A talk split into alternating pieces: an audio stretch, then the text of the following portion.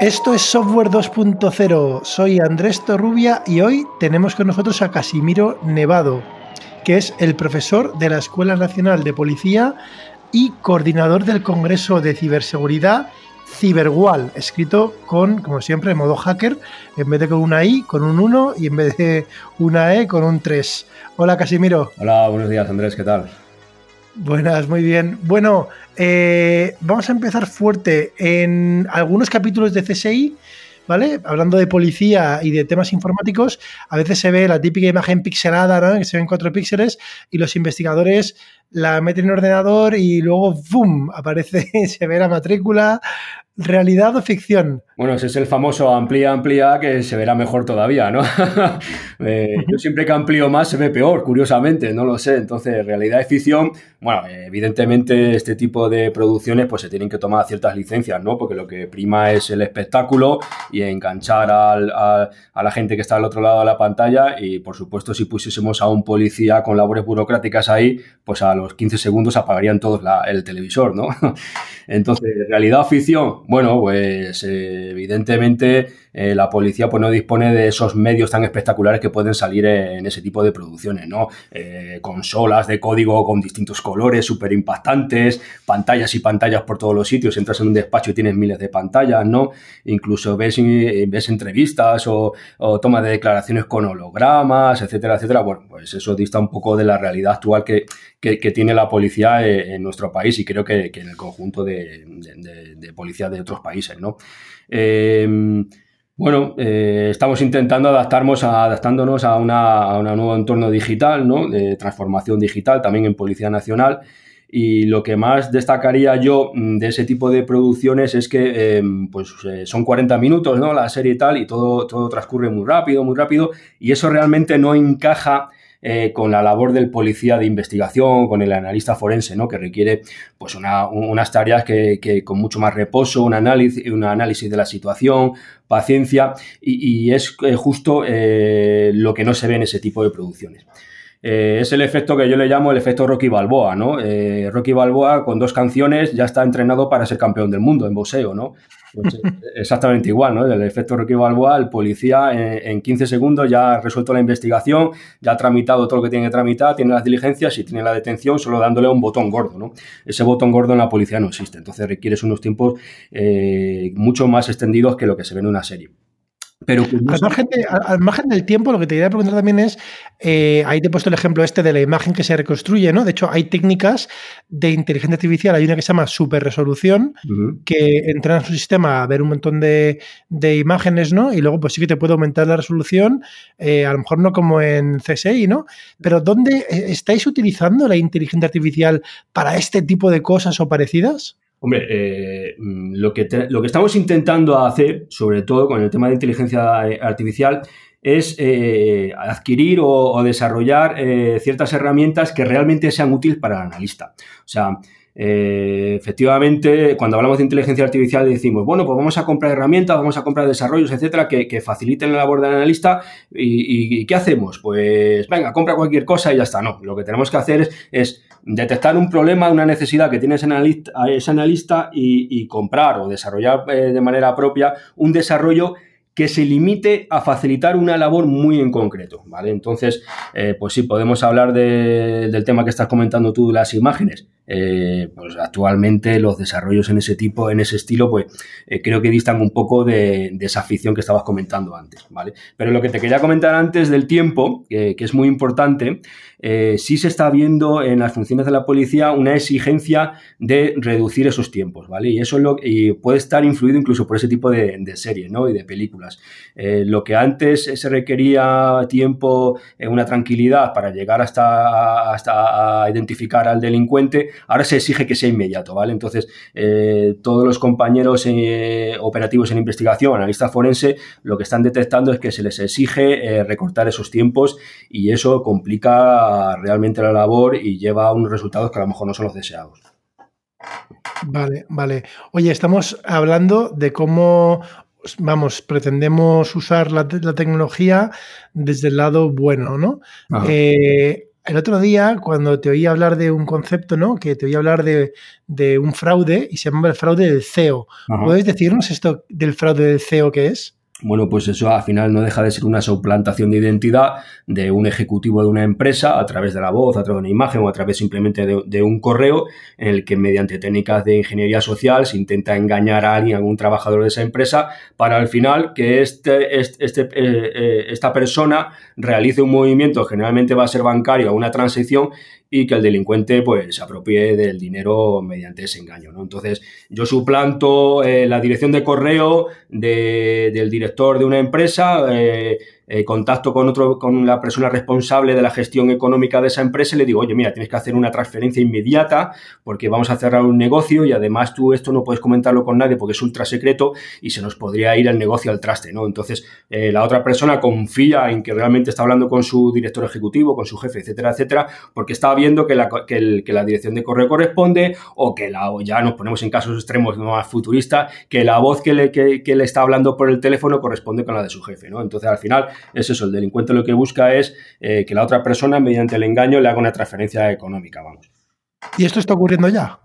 Eh, bueno, sí, ya hemos visto los casos que han salido en prensa. Eh, cerca de tu zona geográfica tenéis uno muy famoso y bueno, pues está trabajando en evitar este tipo de situaciones, sobre todo en el tema de concienciación del personal de las empresas y educación de esas personas.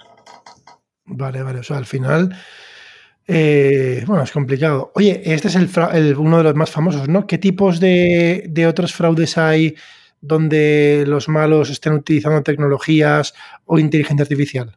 Bueno, lo que, estamos, lo que estamos viendo principalmente que, que usan los malos, pues al final, eh, como su objetivo es eh, obtener el mayor beneficio posible, lo que intentan es reducir el coste que le vaya a suponer esa operación. Entonces, pues bueno, pues estamos viendo movimientos de cómo están los delincuentes, están adquiriendo desarrollos en inteligencia artificial que les permite una selección mejor y más concreta de sus objetivos, ¿no? Eh, y desarrollar ciertas herramientas o ciertos enganches, ¿no? Como puede ser el tema del phishing, eh, más perfilados al objetivo que se han, que, se han establecido, ¿no? Entonces, yo soy capaz de analizar, por ejemplo, todos los datos que se generan en una empresa a través de redes sociales, etcétera, etcétera, y un objetivo, todo lo que ha posteado en una red social, lo puedo analizar para saber cuáles son sus sus hobbies o sus, sus, eh, sus, intenciones, lo que le gusta, y poder diseñar un correo de phishing específicamente, un spear phishing específicamente para esa persona. Entonces, eh, si logro eso, analizar toda esa información y diseñar ese, e, ese enganche más más, más realista, eh, las posibilidades de que me pinchen, de que me pinchen en la URL que le mando, etcétera, etcétera, pues aumentan, ¿no? Y eso es lo que estamos viendo también, pues eh, están viendo cosas como diseños de, malware eh, mucho más evasivo, ¿no? Polimórfico, que es capaz de adaptarse al entorno, detectar si está en un entorno de sandbox, ¿no? Y, no se ejecuta, solo se ejecuta cuando sabe que ha llegado a, a su objetivo, etcétera, etcétera. Y más desarrollos que podamos ver, pues el tema del IoT está muy de moda también como a través de desarrollos van a ser capaces de, llegar a, manejar, a raptar más dispositivos IoT y utilizarlos en contra de, contra de algún objetivo que, se hayan establecido. El tema de la suplantación de identidades es muy famoso y está saliendo mucho en, prensa con el tema de los deepfake, lo que estábamos comentando antes del, del fraude del CEO, etcétera, etcétera. Oye, eh, un montón de cosas, ¿no? Parece que los malos van a usar la, la IA. ¿Puedes comentar brevemente, ya has comentado un poco, ¿no? ¿Cómo utiliza la policía la inteligencia artificial hoy y cómo la pretende usar mañana? Bueno, pues eh, sobre todo eh, me gustaría que se utilizase, a mí personalmente, que se utilizase de una forma que realmente sea útil, ¿no? O sea, no se trata solamente de comprar herramientas y comprar dispositivos y comprar soluciones, sino que vamos a ver qué necesidades tenemos y vamos a, comprar, adquirir o a desarrollar eh, herramientas que faciliten esa labor muy concreta, ¿no? ¿Cómo se está utilizando ahora mismo? Pues bueno, son muy famosos los em, el tema del IZ, por ejemplo, lo vamos a ver en nuestras calles dentro de muy poco, los coches inteligentes patrullas de la policía, en el que van a ser capaces de ir obteniendo los datos en relación a matrículas, por ejemplo, y analizándolos en tiempo real eh, con el respaldo de las bases de datos que la van a tener en, el mismo vehículo. Más desarrollo, pues el tema de Veripol, sobre todo para el tema de los fraudes y denuncias falsas, eh, este desarrollo lo que hace es analiza eh, el contenido de una denuncia a través del lenguaje natural, procesamiento del lenguaje natural, y nos dice, nos da, un, nos, da una probabilidad, un, número de que esa denuncia sea falsa, ¿vale? Entonces, bueno, esto al final es un desarrollo muy concreto para unos delitos muy concretos que está muy bien y siempre se deja la decisión final en manos del investigador, que es el que tiene que decir sí o no y eh, remitir el informe a la autoridad judicial. Más desarrollos, pues por ejemplo en el tema de la Deep Web, eh, los compañeros de información y de policía judicial tienen unos desarrollos que les permite pues analizar toda la información vertida eh, en estos entornos, ¿no? Deep Web. Estamos viendo cómo hay auténticos mercados en el que se compra y se vende eh, identidades personales que son obtenidas a raíz de las brechas de datos que, que, que sufren determinadas empresas, ¿no? Y todo ese mercadeo, pues de alguna forma lo tienes que tener monitorizado de alguna forma, ¿no? En, en Web. Y, una persona no puede hacer eso. Necesitas un desarrollo de inteligencia artificial para esas cosas. Exactamente igual difusión de propaganda terrorista yihadista, ¿no? También hay, hay tanta, tanta, tanta difusión, tanto movimiento, tanta circulación, que una persona, un investigador, no puede con sus capacidades monitorizar todo eso y al final necesita, pues eso, un desarrollo de inteligencia artificial que se encargue de esas labores. Oye, eh, hace poco vi que en Estados Unidos habían están utilizando un sistema eh, que se llama Compass, ¿no? que estima la probabilidad de reincidencia de una persona que ya ha sido condenada, ¿no? de un convicto. Y ha habido bastante polémica, ¿no? porque eh, decían que, bueno, que tiene, tiene potenciales sesgos y luego también relacionado con lo que has dicho de, de, por ejemplo, la denuncia falsa, ¿no? de que aunque diga un número y ese número al final ve una persona y esa persona decide, puedes pensar ¿no? que, condiciona en parte también, eh, precondiciona la decisión de la persona, ¿no?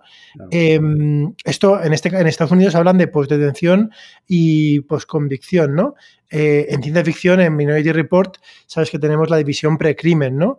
¿Dónde creéis desde la policía que está el límite para usar eh, este tipo de tecnologías? Bueno, tenemos que ser realistas, ¿no? Eh, esa sección de precrimen, eso no existe. muy difícil anticipar eh, cuándo se va a cometer un hecho concreto por una determinada persona que va a estar en esa esquina y va a cometer un asesinato. Yo creo que eso es a día de hoy prácticamente imposible de hacer. Nosotros lo que sí desarrollamos en Policía Nacional es lo que denominamos el patrullaje inteligente, que al final no deja de ser pues la obtención y el tratamiento de nuestros datos de una manera más inteligente, ¿no? O sea, lo que queremos es la distribución de nuestras patrullas de seguridad ciudadana en, labores de prevención por aquellos sitios que sí hemos detectado que eh, recogen un mayor número de índice de, de, delitos, ¿no? Entonces, obviamente, donde hay más posibilidades de que se cometa un delito, pues vamos a tener, vamos a intentar disponer de nuestras patrullas allí. Eh, al final, ¿de qué se trata? De la obtención de unos datos y de un tratamiento adecuado y intentar evitar ese tipo de sesgo, ¿no? Aunque es un poco complicado, pero, pero es, una de las labores fundamentales que tiene que hacer Policía Nacional. Somos una institución volcada al tratamiento y a la obtención adecuada de nuestros datos, estamos en ello, entonces eh, nuestros desarrollos tienen que ir ahí, o sea, necesitamos contar con unos datos estructurados, en este caso, que, realmente nos den eh, las posibilidades de tomar una decisión adecuada. ¿Cuáles son los objetivos? Pues claro, a esos datos estructurados que tenemos en la policía, como pueden ser las denuncias, el histórico de denuncias, etcétera, etcétera, les tenemos que añadir, y ese es nuestro reto, todo el tema de datos desestructurados que vamos a encontrar en la red. Y esos son los desarrollos tecnológicos que estamos viendo que son más fidedignos a la realidad que pueden ser interesantes, ¿vale? Entonces, a ese histórico de denuncias le tenemos que intentar, pues también añadir, pues, pues no lo sé, por ejemplo, el volumen de llamadas o el tráfico de llamadas, de datos que puede haber en una ciudad, la geolocalización de dispositivos, etcétera, etcétera. Estoy hablando en un futuro, por supuesto, y ese es uno de los retos. Este tipo de, estás hablando de desarrollos que, a mí me parecen eh, súper interesantes, pero por otra parte, me da un poco de, miedo, entre comillas, y decir por qué hay gente que, le da miedo, ¿no? Que la inteligencia artificial funcione demasiado bien porque puedes generar escenarios distópicos, ¿no? Que es como que, siempre estás vigilado, o bueno, ni siquiera eso, o que, o que, vamos, cuando funciona demasiado bien, ¿no? A mí personalmente, como ingeniero, me da casi más miedo cuando funciona mal, ¿no? Yo siempre pongo el ejemplo este de, no me da miedo Terminator, me da miedo el equivalente a la web de Renfe en la IA, ¿vale? y encima algo, imagínate, que, luego depende, ¿no? Y llega y tiene implicaciones más serias, ¿no? Este tipo de desarrollos que estás, que estás hablando, ¿los, los planteáis desarrollar internamente? Eh, ¿Van a estar eh, subcontratados mediante un, un pliego concurso público? ¿Cómo funciona? Bueno, pues hasta ahí, hasta ahí no te puedo responder, ¿vale? Los, designios de la administración son difíciles de prever. Eh, nuestro objetivo y lo que estamos impulsando desde la Escuela Nacional de Policía es eh, haciendo una labor de gestión y captación del talento e intentando eh, a través de ese talento desarrollar nuestras propias herramientas. Es lo que estamos haciendo desde la Escuela Nacional de Policía y desde los grupos operativos de Policía Nacional se tiene la misma idea. Se están haciendo muchas colaboraciones con universidades y con empresas privadas para conseguir desarrollar e-, ese tipo de herramientas. Entonces, mm, claro, eh, ¿Cómo lo podemos hacer? ¿Cómo podemos hacer esos, esos acuerdos? ¿Cómo podemos llegar a conocer a personas que realmente estén interesadas en colaborar con nosotros? Pues eso es una de las funciones, por ejemplo, del Congreso Cyberworld, ¿no? Eh, unirnos todos aquí, empresas, universidades, administración pública, e intentar ver cuáles son nuestras necesidades y, y, qué cosas podemos facilitar unos a otros para poder llegar a esos desarrollos. Tú muy bien lo has dicho antes, tú eres ingeniero y eres consciente de las capacidades y de los desarrollos que existen actualmente. Entonces no tienes miedo al buen funcionamiento de ese desarrollo porque sabes hasta dónde puede llegar. Ese es el problema que podemos ver en la sociedad. A lo mejor algunas personas tienen cierto miedo a los desarrollos de inteligencia artificial porque desconocen cuáles son las capacidades, desconocen cuál ha sido el proceso y desconocen cuáles son los datos que están utilizando. ¿no? Y esa es, la labor que, esa es la labor que tenemos que hacer desde las administraciones públicas. vamos a implementar soluciones de inteligencia artificial, pero vamos a contar con el ciudadano desde el principio. ¿no? O sea, vamos a informar al ciudadano, estos son los datos que vamos a, obtener, estos son los datos que vamos a, manejar, eh, este es el desarrollo y este desarrollo va a hacer esto en concreto y no va a hacer nada más. Si eliminamos ese oscurantismo de la inteligencia artificial, yo creo que nadie, ningún ciudadano debe temer por cualquier desarrollo de inteligencia artificial que utilice la policía, que utilice en un hospital, que utilice la administración en Hacienda, etcétera, etcétera, etcétera. Tenemos que eliminar esa, esa parte oscura, informar, trabajar con el ciudadano y si logramos trabajar administración con, con universidades y con empresa privada, pues todo será mucho más claro. Vale, vale. Oye, eh, volviendo al lado oscuro, ¿no? Al lado de los delitos, ¿cuáles son los ciberdelitos más habituales y si puedes comentar si son a empresas, a particulares y dónde estás viendo que hay más crecimiento de este tipo de delitos. Pues mira, eh, estamos viendo, eh, si nos remitimos a los informes, a los informes oficiales estadísticos del Ministerio de Interior, que eh, los ciberdelitos representan un 7% del total de los delitos que, se registran.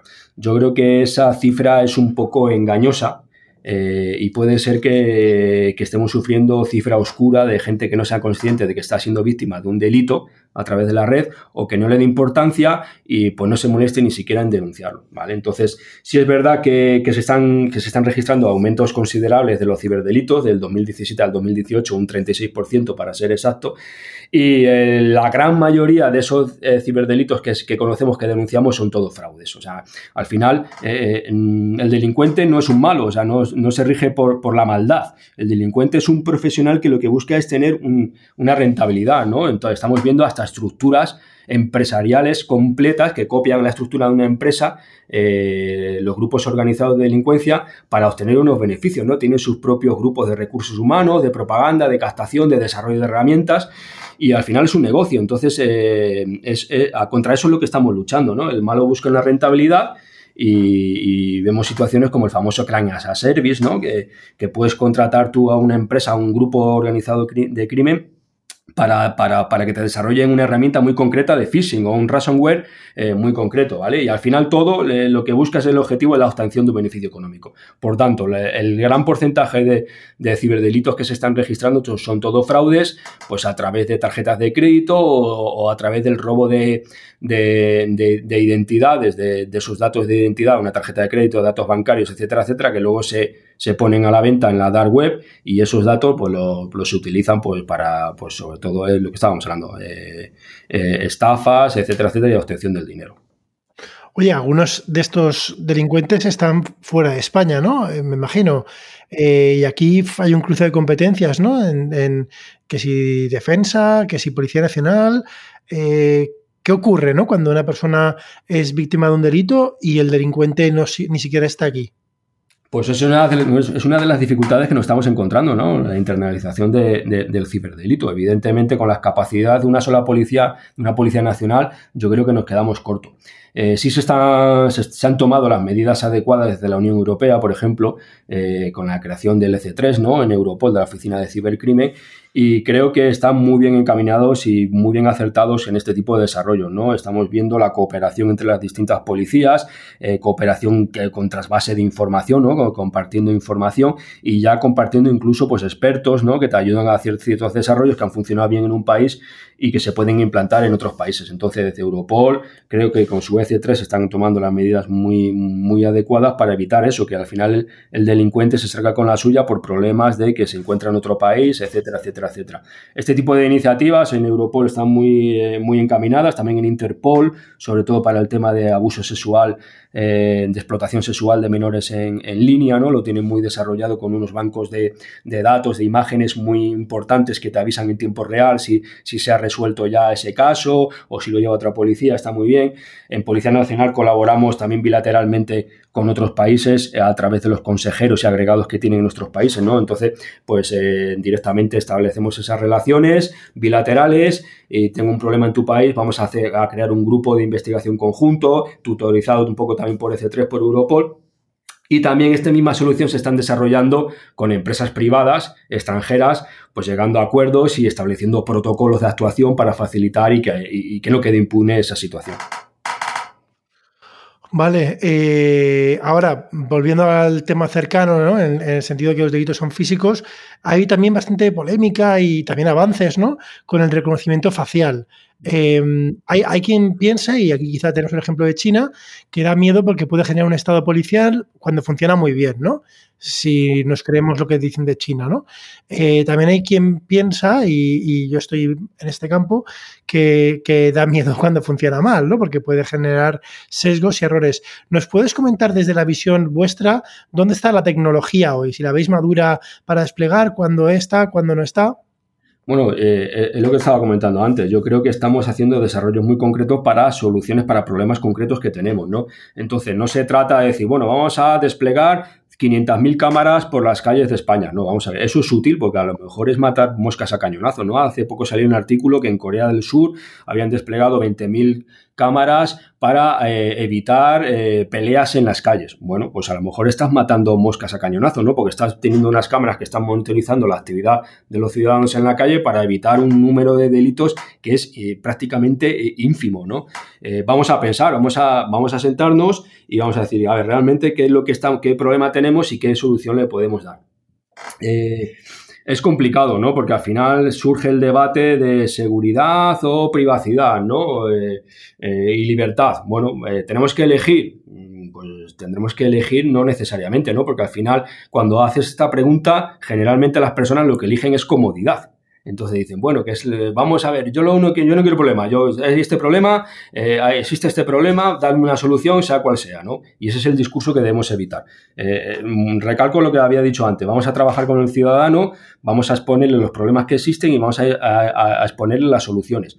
Desarrollamos esas soluciones a plena luz, que no exista oscurantismo, eh, con universidades, con empresas, etcétera, etcétera, y que realmente nos reporten un beneficio y, solucionen ese problema que tenemos. Que vemos que no soluciona ese problema, pues lo eliminamos. No se trata de vivir en un estado policial eh, sin hacer referencia a ningún país, ¿no? Cada país tiene su propia ética, entonces, pues a lo mejor a un ciudadano chino le cuentas estas cosas y no ve el problema, ¿no? En cambio, un ciudadano europeo, pues está muy concienciado con el tema de la privacidad y la libertad y en ese, y, en ese estamos todas las policías europeas.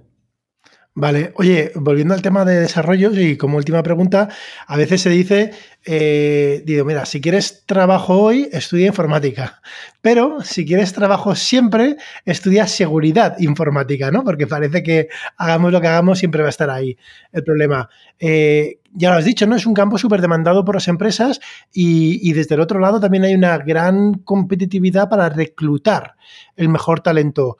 ¿Cómo os las arregláis desde Policía Nacional para reclutar? Bueno, nosotros lo tenemos complicado en el sentido que tenemos que respetar eh, los trámites de la administración, ¿no? los protocolos. Entonces, para entrar en Policía Nacional, tú tienes que eh, aprobar unas oposiciones y, esas, y en esas oposiciones rige el principio de igualdad, ¿no? Eh, cumpliendo los requisitos básicos, pues cualquier persona se puede presentar. Nosotros no podemos hacer una criba dependiendo de, bueno, pues quiero especialistas en seguridad informática o quiero psicólogos, ¿no? Nosotros prima, el, prima el principio de, igualdad y pues aquellos que, que saquen mejor notas y que superen todas las pruebas son los que entran en policía. Si lo que estamos intentando hacer, como te comentaba antes, una vez que eh, esos opositores vienen aquí a la escuela, estamos intentando pues gestionar ese talento, ¿no? Vamos a ver qué, qué, talento nos está entrando en la escuela y qué talento y hacia dónde lo podemos enfocar y dónde puede ser útil. Y ya no solamente estamos hablando de expertos informáticos, ingenieros, etcétera, etcétera, sino otro tipo de talento, pues bueno, que, eh, del estilo de matemáticos, físicos sobre todo, que podamos aprovecharle y dar un provecho en la administración pública. Es complicado, es complicado porque la administración tiene sus pasos, sus trámites y eso es inmodificable, salvo que se modifique la ley, por supuesto. Eh, pero bueno, a nivel personal, a nivel de grupos y de gestión del talento aquí en la escuela, pues estamos haciendo todo lo que podemos y sobre todo para facilitar la labor de, los compañeros operativos y que tengan, dispongan del mejor personal eh, en sus grupos. ¿no? Háblanos de Cyberwall. Pues Cyberwall es una muy bonita iniciativa que tuvimos aquí en la Escuela Nacional de Policía el año pasado. Tuvimos ya la primera edición, eh, muy contentos. Eh, tuvimos casi, casi 4.000 personas acudieron aquí a nuestras instalaciones. Y es una iniciativa que duró el año pasado cuatro días, este año van a ser tres días. Eh, pero que queremos que se prolongue en el tiempo no solamente en los días del Congreso, sino lo que estábamos hablando antes de esa colaboración entre Policía Nacional, universidades y empresas privadas, ¿no? Vamos a trabajar todos juntos. Eh, aprovechamos esos días para conocernos aquí y invitamos a todo el mundo que esté interesado. Entonces, pronto anunciaremos las fechas de la nueva edición eh, bueno, la materia sigue siendo la misma, la seguridad digital y la ciberinteligencia, con lo cual el abanico es tan amplio que creemos que abarcamos todas las posibles materias que estén relacionadas con la ciberdelincuencia, con la seguridad digital, etcétera, etcétera, etcétera. Y por supuesto, eh, queremos que acuda el máximo número posible de personas, porque una de las labores principales de Policía Nacional es ese tema de concienciación también, ¿no? De vamos, eh, vamos a trabajar juntos y estos son los problemas que tenemos, vamos a intentar encontrar la solución entre todos, ¿no? Seguimos trabajando, eh, bueno, estamos muy ilusionados eh, con, este tema y por supuesto intentando llegar a acuerdos con empresas, universidades para que trabajemos todos juntos. Pues ya sabéis, si queréis ser hackers, pero hackers buenos, ¿no? Hackers éticos, eh, tenéis una cita en Cyberwall, que es un congreso. físicamente, Casimiro, ¿dónde es? La Escuela Nacional de Policía está en Ávila. O sea, eh, estamos aquí en una capital de provincia pequeñita, de la más pequeñita de España, pero bueno, eh, eso es una ventaja también, porque aquel que venga en junio, que será el Congreso, puede... te iba a decir, tú en febrero no vas a citar a la gente en Ávila, ¿verdad? Febrero es más complicado, es muy bonito con la nieve y tal, pero bueno, vamos a, vamos a intentar pasarlo bien y en pleno casi verano ya, ¿no? En verano, pues, pues nos juntamos aquí todos y tenemos una prácticamente una ciudad para nosotros solos, ¿no? Porque, porque ya no solamente la oferta de formación informativa que tenemos aquí en la escuela, sino también poder disfrutar un poco del turismo de Ávila, que es una ciudad muy bonita, su famosa muralla, etcétera, etcétera, y la gastronomía, por supuesto. Oye, y hay retos, ¿no? También hay como el Capture the Flag este a nivel de hacking. Eso es, tenemos un CTF que lo queremos potenciar y estamos invitando a los equipos de las universidades, equipos de empresas que, son habituales en, nuestros retos y toda aquella persona que quiera participar con su equipo está invitado, por supuesto. Oye, y si eres más bien eh, iniciado, ¿no? Si eres novato, ¿también hay hueco? Sí, también hueco, pues sí, sí. Eh, estamos trabajando en una iniciativa de, de, plataforma de 0 a 5, ¿no? En el que vamos a, a intentar estructurar una serie de talleres que van a ser distintos niveles. Entonces vamos a empezar desde el primer día en el nivel cero, cero y con los mejores profesionales que van a ser los encargados de dar esas ponencias, esos talleres, vamos a intentar que esa persona que, que parte de cero llega a un, llegue a un, a un mínimo de conocimiento, pues después de haber pasado por cuatro o cinco talleres que los estamos diseñando. Entonces, esto no se trata de expertos, ¿no? Porque la seguridad digital no solo son expertos en la materia, sino que al final tenemos que estar todos trabajando en ella porque nos afecta a todos y porque todos disponemos de un móvil, disponemos de un, de un portátil en nuestra casa, tenemos una conexión, vamos a ir hacia un hogar inteligente o, o mejor dicho, un hogar súper conectado y o trabajamos todos juntos y estamos todos concienciados o el delincuente nos va a entrar por cualquier parte de esa amplia eh, zona de ataque, ¿no? Fenomenal. Pues ya sabéis, cita en Ávila en junio en Cyberwall. Y nada, utilizar la IA para el bien. Ha sido un placer, Casimiro. Igualmente, un abrazo. Ciberdelito detectado. Enviando patrulla. Teclados arriba, ratones al suelo.